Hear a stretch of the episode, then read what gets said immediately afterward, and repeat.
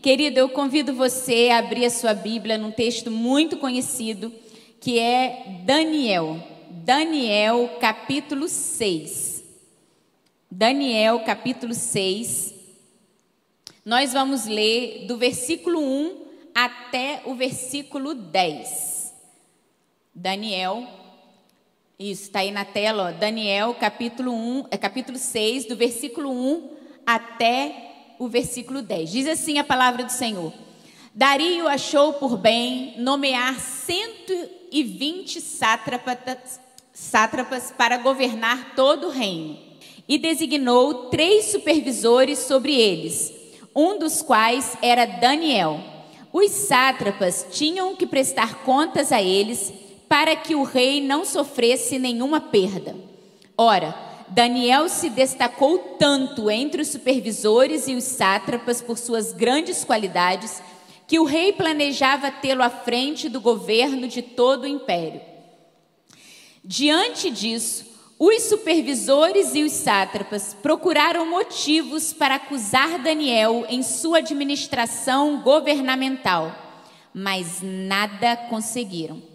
Não puderam achar nele falta alguma, pois ele era fiel, não era desonesto, nem negligente.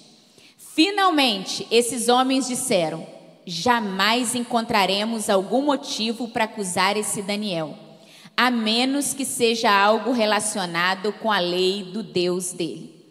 E assim, os supervisores e os sátrapas, de comum acordo, foram falar com o rei. Ó rei Dario, vive para sempre. Todos os supervisores reais, os prefeitos, os sátrapas, os conselheiros e os governadores concordaram que o rei deve emitir um decreto ordenando que todo aquele que orar a qualquer Deus ou a qualquer homem nos próximos 30 dias, exceto a ti, ó rei, seja atirado na cova dos leões. Agora, ó rei, emite o decreto e assina-o para que não seja alterado, conforme a lei dos medos e dos persas, que não pode ser revogada. E o rei Dario assinou o decreto. E agora vem o versículo 10, que é o versículo que a gente vai estar tá meditando de forma mais específica agora e que, para mim, é um dos versículos mais extraordinários da Bíblia no que tange a narrativas. Eu amo narrativas bíblicas. E para mim esse versículo 10, ele é extraordinário. O versículo 10 diz assim: Quando Daniel soube que o decreto tinha sido publicado, foi para casa, para o seu quarto, no andar de cima, cujas janelas davam para Jerusalém, e ali fez o que costumava fazer. Três vezes por dia ele se ajoelhava e orava, agradecendo ao seu Deus. Aleluia! Glória a Deus! Queridos, o título, deixa eu tentar aqui. Eu tenho que, eu tenho que apertar para onde? É aqui? Ai, meu Deus. Aí, deixa eu voltar. Aí. Gente, eu não vou conseguir, não. Pessoal, me ajuda aí que eu não vou conseguir, não. Aí, ó. Benefícios de uma vida. Gente, tem, tem coisa que a gente é ruim, né? Mas tem coisa que a gente é muito ruim. Então, assim, nessa questão aqui, eu sou muito ruim. Eu quero refletir com você sobre esse tema aqui: benefícios de uma vida no andar de cima. Benefícios de uma vida. Eu quero falar rapidamente sobre o contexto é, desse texto que eu li. Você conhece essa história, Daniel capítulo 6. É um dos textos mais conhecidos da Bíblia. E nós sabemos o final dessa história. O que, que acontece? Esse decreto é lançado. A gente sabe que Daniel não deixa de orar, ele continua orando. E se você seguir na sequência da leitura do texto, ah, os sátrapas vão lá, eles acham Daniel, entregam Daniel ao rei, falam: olha, Daniel descumpriu a lei real, descumpriu o decreto real. O rei tenta de tudo para tentar salvar Daniel, mas não consegue. e aí Daniel é obrigado a ser lançado na cova dos leões. Daniel é lançado na cova dos leões. Nós sabemos que Deus envia um anjo, tapa a boca do leão e Daniel sai vivo da cova dos leões, um grande livramento, um livramento extraordinário. E depois o rei, ele edita um outro decreto, dizendo que que a partir daquele momento todos deveriam adorar ao rei de Daniel.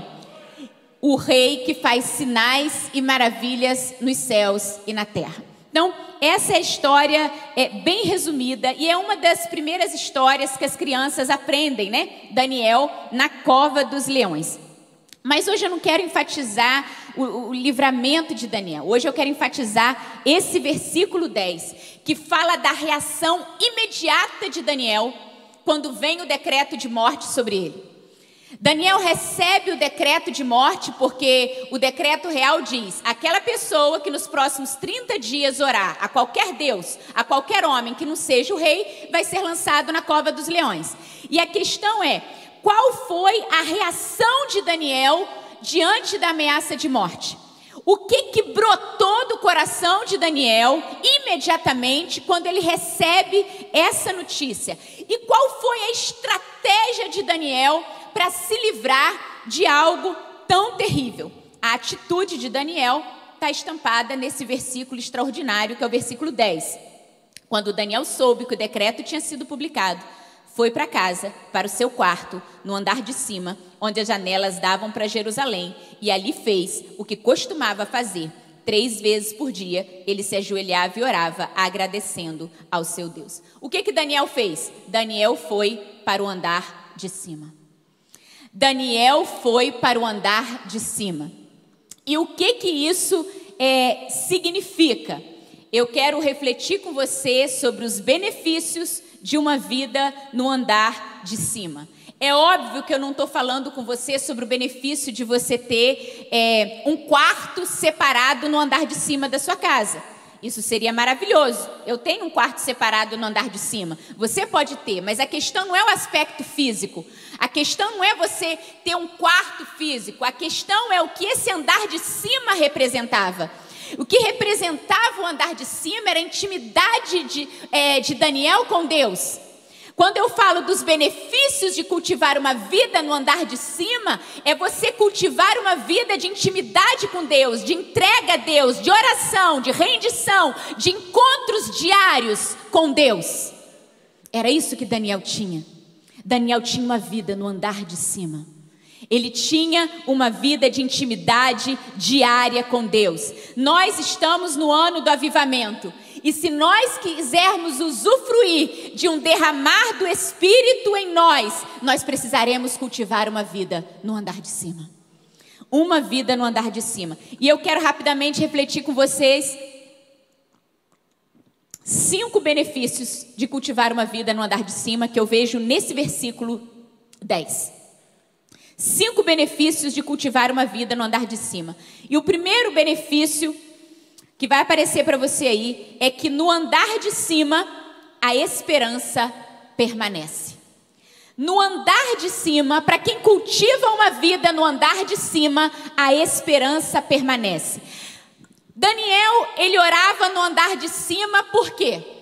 A Bíblia diz: porque lá as janelas ficavam abertas para Jerusalém. E o que, que isso tem a ver? Deixa eu te dizer. Daniel foi levado cativo para a Babilônia muito jovem. Daniel foi levado cativo bem jovem. Mas quando a Bíblia diz que Daniel orava no andar de cima, porque lá as janelas estavam abertas para Jerusalém, é Daniel mantendo no coração dele a esperança, porque embora os seus pés estivessem na Babilônia, o seu olhar estava em Jerusalém. Ele sabia que ele não pertencia à Babilônia, ele pertencia a Jerusalém. Os seus olhos, as janelas estavam abertas para Jerusalém e ele orava na direção da sua terra. Ele sabia de onde ele vinha, ele sabia para onde ele ia, porque no andar de cima a esperança permanece. Ele orava na direção da sua terra. Ele podia estar cativo fisicamente, mas ele estava liberto espiritualmente.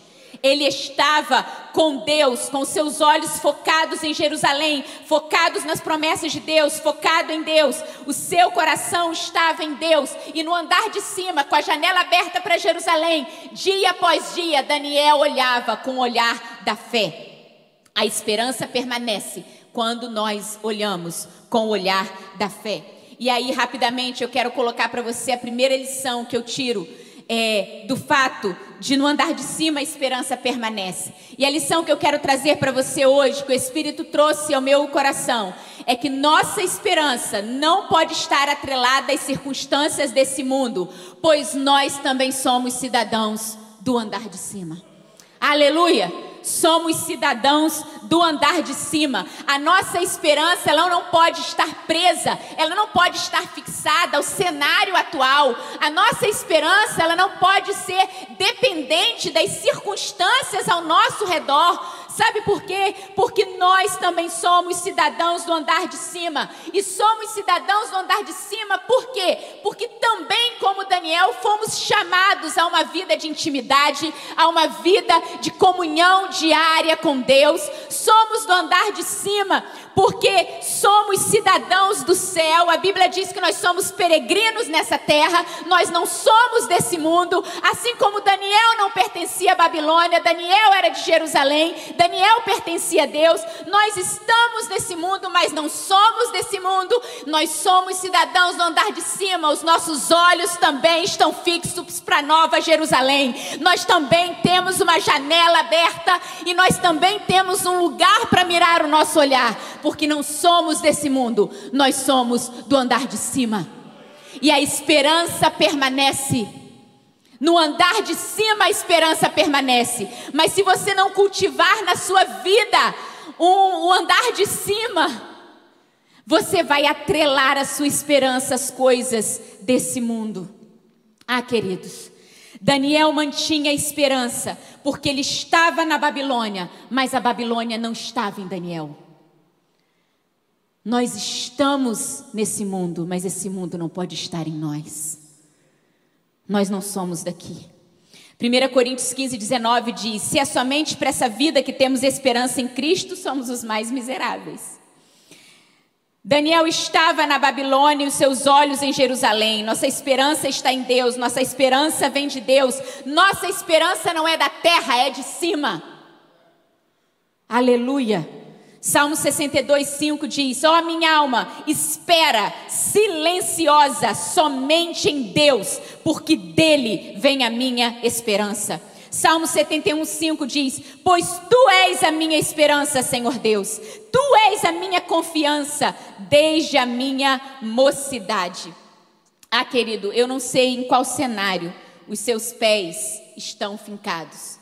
Daniel foi levado cativo muito jovem Talvez você hoje esteja fincado num cenário de dor, num cenário de morte, como Daniel estava. Daniel tinha acabado de receber um decreto. Talvez você olhe e fale assim: a minha vida atualmente está um caos.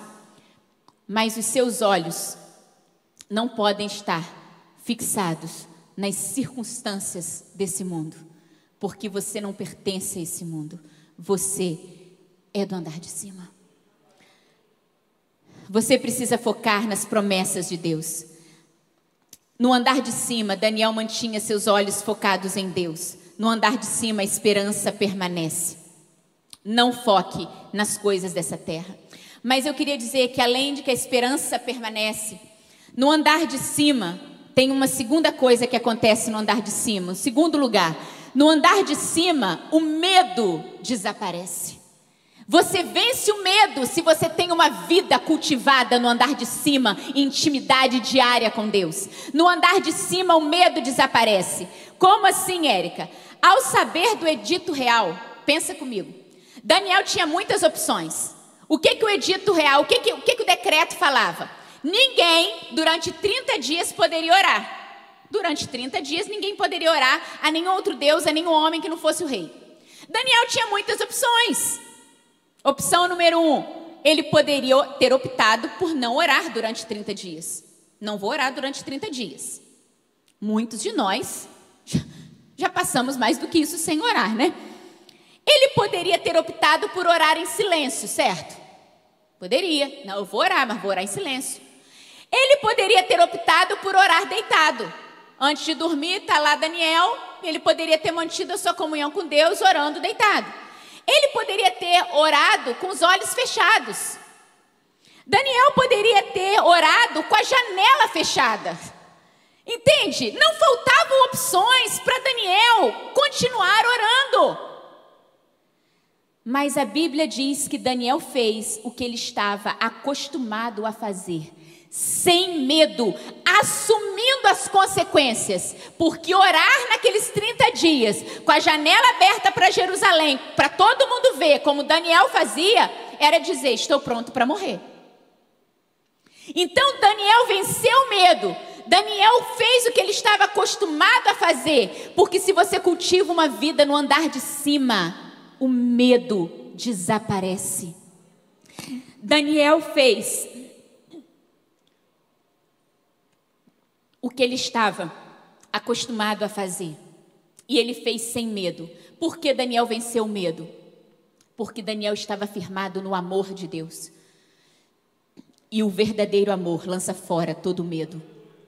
Daniel vivia para Deus. Escute isso. Daniel vivia para Deus. E se ele morresse, ele estaria com Deus. Paulo vai dizer isso séculos mais tarde. Ele vai dizer: para mim, o morrer é lucro. O viver é Cristo. O morrer é lucro. E aí, eu tiro a segunda lição. No andar de cima, o medo desaparece. Sabe por quê? Olha a lição número dois aí. A morte não pode aterrorizar quem já morreu.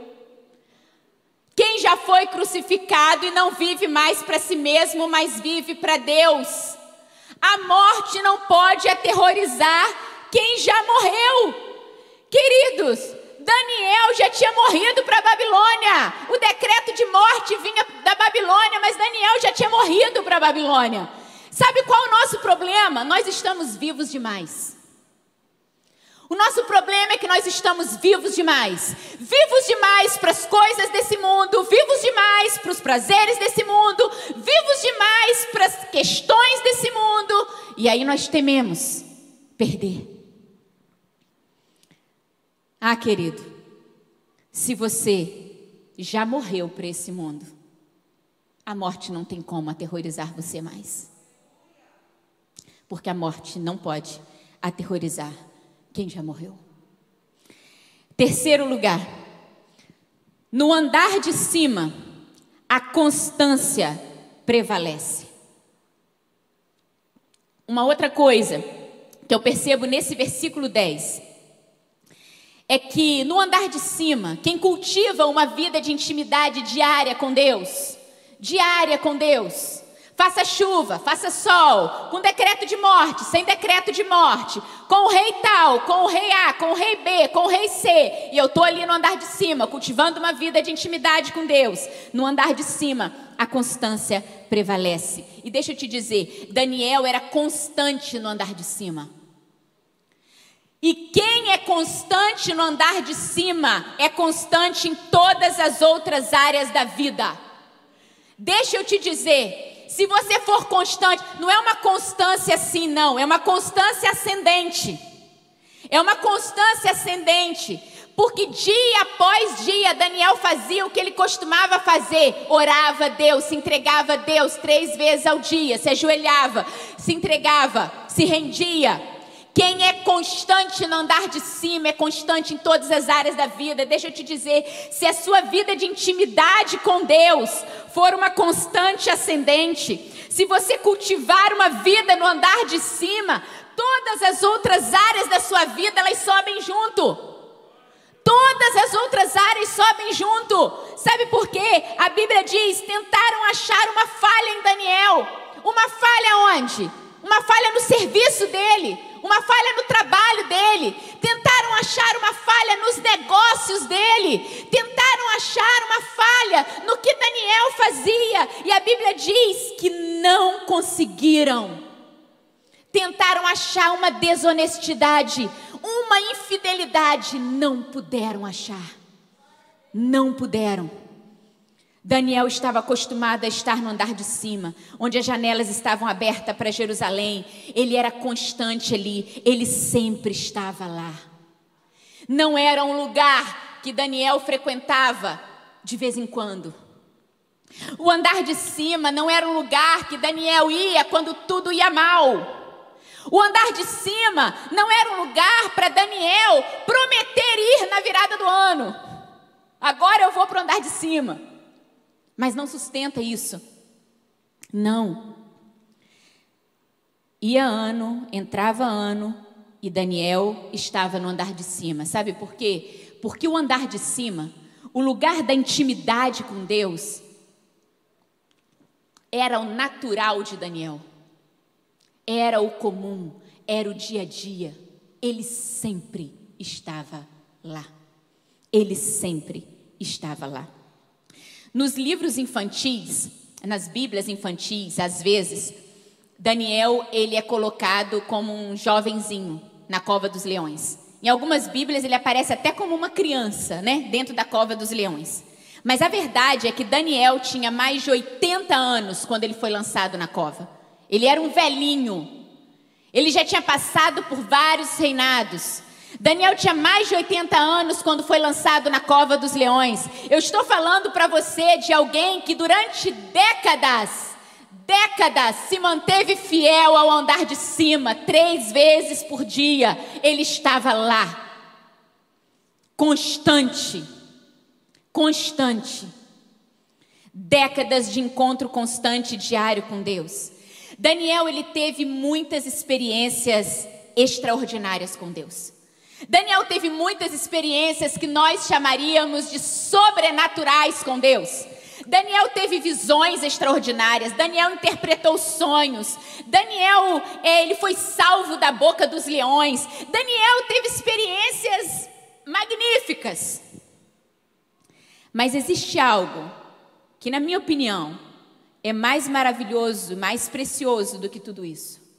E sabe o que é melhor do que encontrar Deus no sobrenatural é desfrutar dele no natural é desfrutar de Deus e da intimidade com Deus, da sua graça, do seu poder, das suas maravilhas no seu dia a dia, no seu comum, é receber poder, unção de Deus, revelação de Deus, enquanto você faz o almoço, enquanto você brinca com as crianças, é quando o sobrenatural é o seu natural, é o seu dia a dia, é o seu ordinário, é o seu comum, melhor do que ter encontros esporádicos, sobrenaturais com Deus, é viver uma vida extraordinária, diária com Ele. Aleluia! É sobre isso que a gente está falando. É sobre manter uma vida no andar de cima. É quando a realidade do andar de cima é simplesmente a sua realidade. Três vezes por dia ele orava. O decreto saiu. A gente está falando da constância, né? Que no andar de cima a constância prevalece. Três vezes por dia ele orava. Quando o decreto de morte saiu, ele foi para o andar de cima orar, como costumava fazer. Se você pegar o relato dos evangelhos, você vai ver na vida de Jesus, né? Mateus, Marcos, Lucas, João. Você vai ver no relato dos evangelhos várias vezes a Bíblia dizendo assim: e Jesus foi ao monte orar, como costumava fazer. E Jesus foi para o Monte das Oliveiras, como costumava fazer. E Jesus foi sozinho na madrugada orar ao seu pai, como costumava fazer. Você vai ver essa expressão, como costumava fazer, repetidas vezes. É a mesma que aparece aqui em Daniel. É a mesma ideia. Daniel recebeu um decreto de morte. O que, que Daniel foi, fez? Ele foi para o andar de cima orar como costumava fazer. Se escrevessem uma biografia sobre nós, o que diriam que nós costumamos fazer? E foi para as redes sociais, como costumava fazer. Misericórdia de nós, né? Misericórdia. Como costumava fazer. Se alguém fosse escrever sobre você, o que essa pessoa diria que você costuma fazer? E não era, preste atenção, Daniel não ia para o andar de cima, orar três vezes ao dia, por religiosidade. É importante dizer isso. Não era religiosidade, era entrega verdadeira, era rendição verdadeira. Por quê? Porque você precisa tomar muito cuidado porque eu estou falando de constância, eu estou falando de alguém que três vezes por dia orava, mas eu estou falando de alguém que se entregava, que era rendido, que se ajoelhava, alguém que tinha o coração totalmente em Deus. Ele não fazia isso por religiosidade, porque você pode correr o risco de querer orar três vezes por dia e isso virar religiosidade. E por isso o Espírito me trouxe a lição número 3, que eu quero deixar para você sobre constância. E a lição número 3 é a seguinte: existe constância, disciplina no legalismo hipócrita e na devoção verdadeira. Não entregue seu tempo antes de render seu coração. Existe constância, existe disciplina no legalismo hipócrita. Os fariseus, por exemplo, eram extremamente disciplinados. Eles também oravam várias vezes ao dia, a questão não é orar várias vezes ao dia, a questão é como está o seu coração orando três vezes ao dia. Então, existe constância também no legalismo hipócrita. É por isso que a gente não pode é, entregar o nosso tempo a Deus antes de render o nosso coração a Deus. Porque senão a gente corre o risco de ser embrulhado na religiosidade. E aí eu tenho todo o meu tempo em atividades eclesiásticas. E aí eu acho que eu estou no caminho certo. E eu tenho todo o meu tempo dedicado a Deus. Deixa eu te dizer, fariseu também orava, também jejuava, também ia ao templo, também fazia uma série de coisas. Não entregue o seu tempo sem antes render o seu coração. Porque a rendição do seu coração que vai fazer com que o seu tempo devocional seja frutífero e que você não faça por legalismo, mas por devoção. Constância do relacionamento com Deus, independente dos cenários. Constância em diferentes cenários. Eu enumerei aqui alguns cenários que Daniel enfrentou e que ele manteve constância em Deus. Ele estava lá no andar de cima. Independente das perdas, Perda da terra, perda da família, perda da liberdade, perda dos sonhos. Ele foi levado cativo. Daniel perdeu muito. Mas para onde ele foi? Para o andar de cima. Independente da idade, Daniel era jovem quando foi levado cativo, agora ele tem mais de 80 anos. Onde a gente encontra Daniel? No andar de cima. Independente dos ataques do inimigo, Daniel sofreu com articulações, intrigas, ciladas, inveja, porque os sátrapas estavam invejando, porque sabia que o rei ia colocar ele como é, governador geral sobre todos. E ele estava lá, em, enfrentando inveja, cilada, articulações aonde? No andar de cima. Independente do ambiente hostil, vivia no meio do cenário pagão, trabalhando para um governo ímpio, e Daniel estava no andar de cima. E num cenário de morte, num diagnóstico de morte, o decreto veio. Para onde Daniel foi? Para o andar de cima. Orar ao seu Deus. Então, cultive uma vida no andar de cima. Porque no andar de cima, a constância prevalece. Agora, deixa eu te dizer uma coisa. Não confunda constância com insensibilidade. Não confunda constância com insensibilidade. Porque tem gente que acha que é o seguinte: Daniel é o super-herói, né? Gente, vem tudo sobre ele, vem decreto de morte, vem tudo, e ele é aquele que, ó, vou matar no peito, né? E tô lá no andar de cima. Não, querido, não confunda constância com insensibilidade. O que eu estou dizendo é que ele sempre estava lá.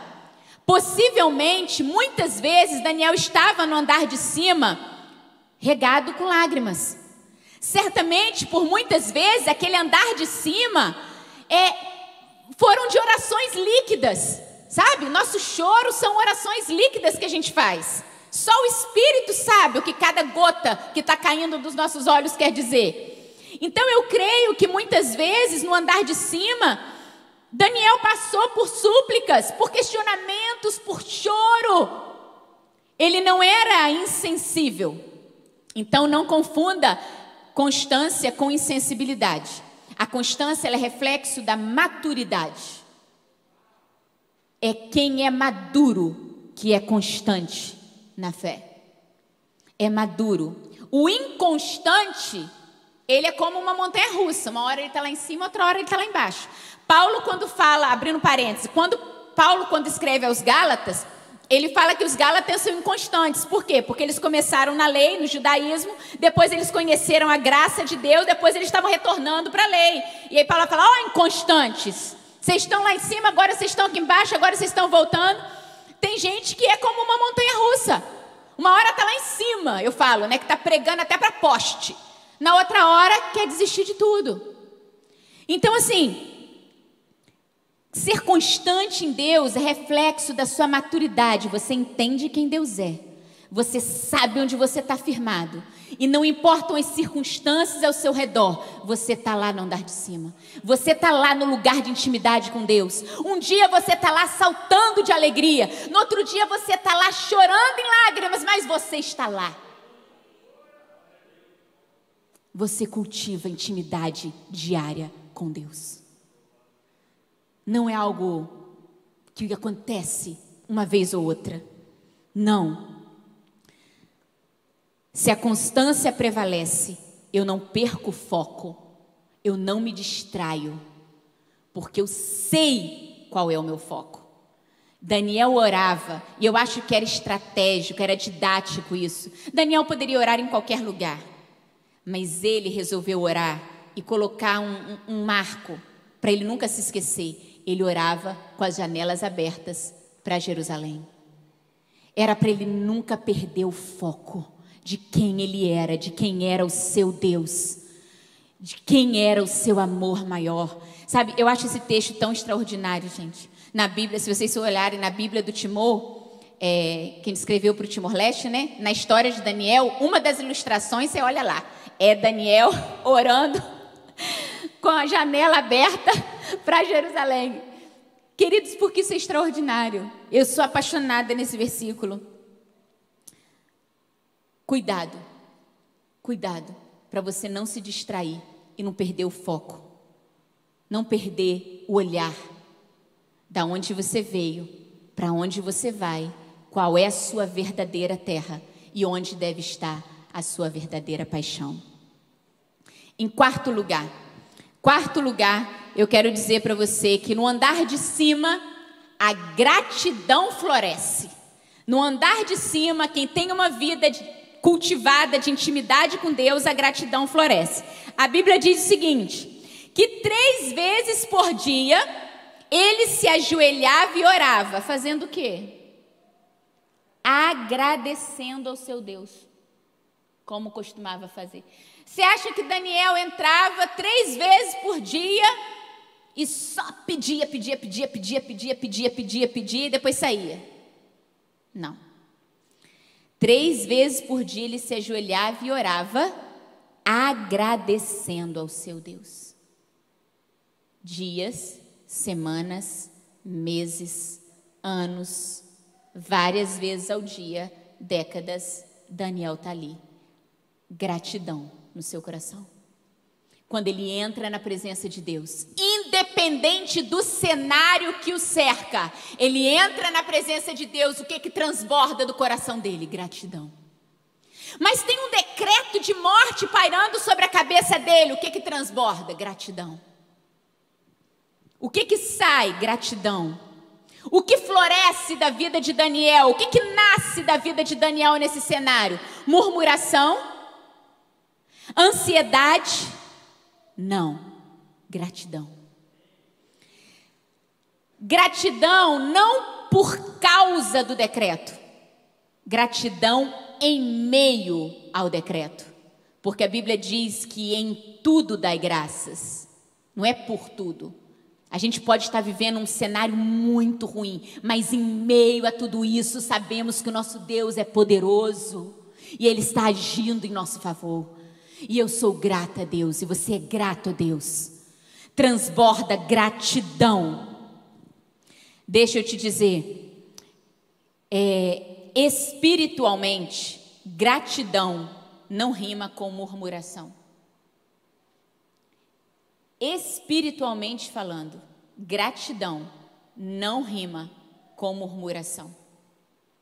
Filipenses 4, 6 e 7 diz assim: Não andeis ansiosos por coisa alguma, mas em tudo, pela oração e pela súplica, com ações de graças, sejam as vossas petições conhecidas diante de Deus. E a paz de Deus, que excede todo entendimento, guardará os vossos corações e as vossas mentes em Cristo Jesus.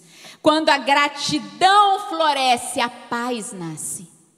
Independente do cenário, não é murmuração. E aí, no andar de cima, a gratidão floresce.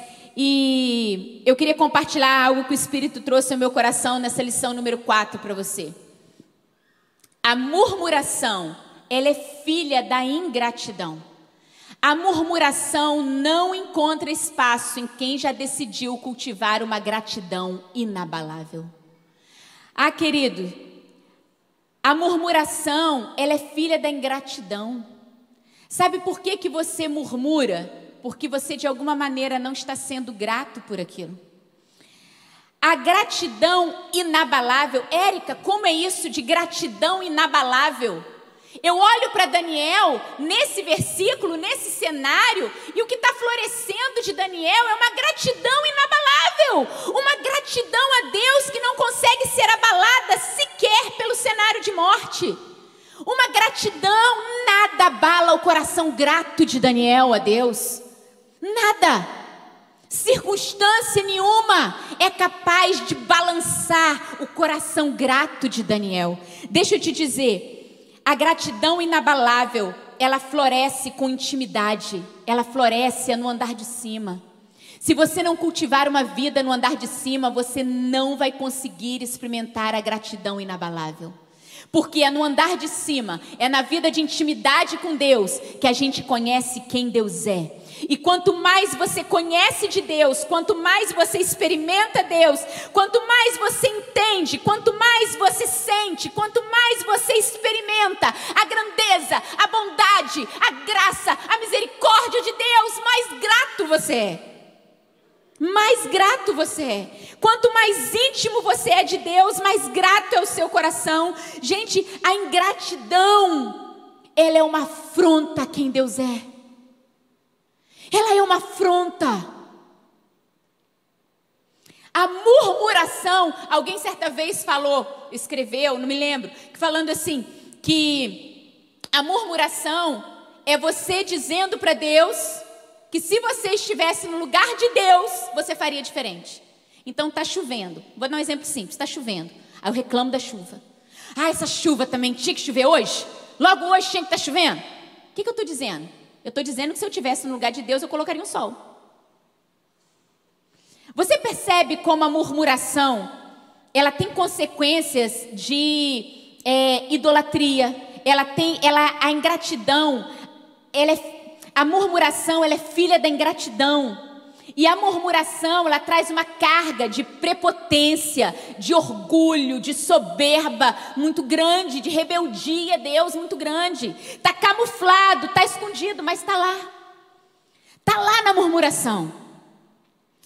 Pare de reclamar e faça uma retrospectiva aí e comece a anotar os motivos pelos quais você é grato a Deus. Ah, porque se os nossos olhos forem abertos, queridos, se os nossos olhos fossem abertos, a gente olharia com mais clareza o quanto Deus agiu e age em nosso favor. E nós acharíamos um absurdo respirar qualquer ar de ingratidão, porque a ingratidão ela é um absurdo. A murmuração, no final das contas, ela ofende a Deus, porque ela é um grande absurdo. E para terminar, em quinto lugar, no andar de cima, no andar de cima, a vitória acontece. Aleluia, aleluia. No andar de cima, a vitória acontece.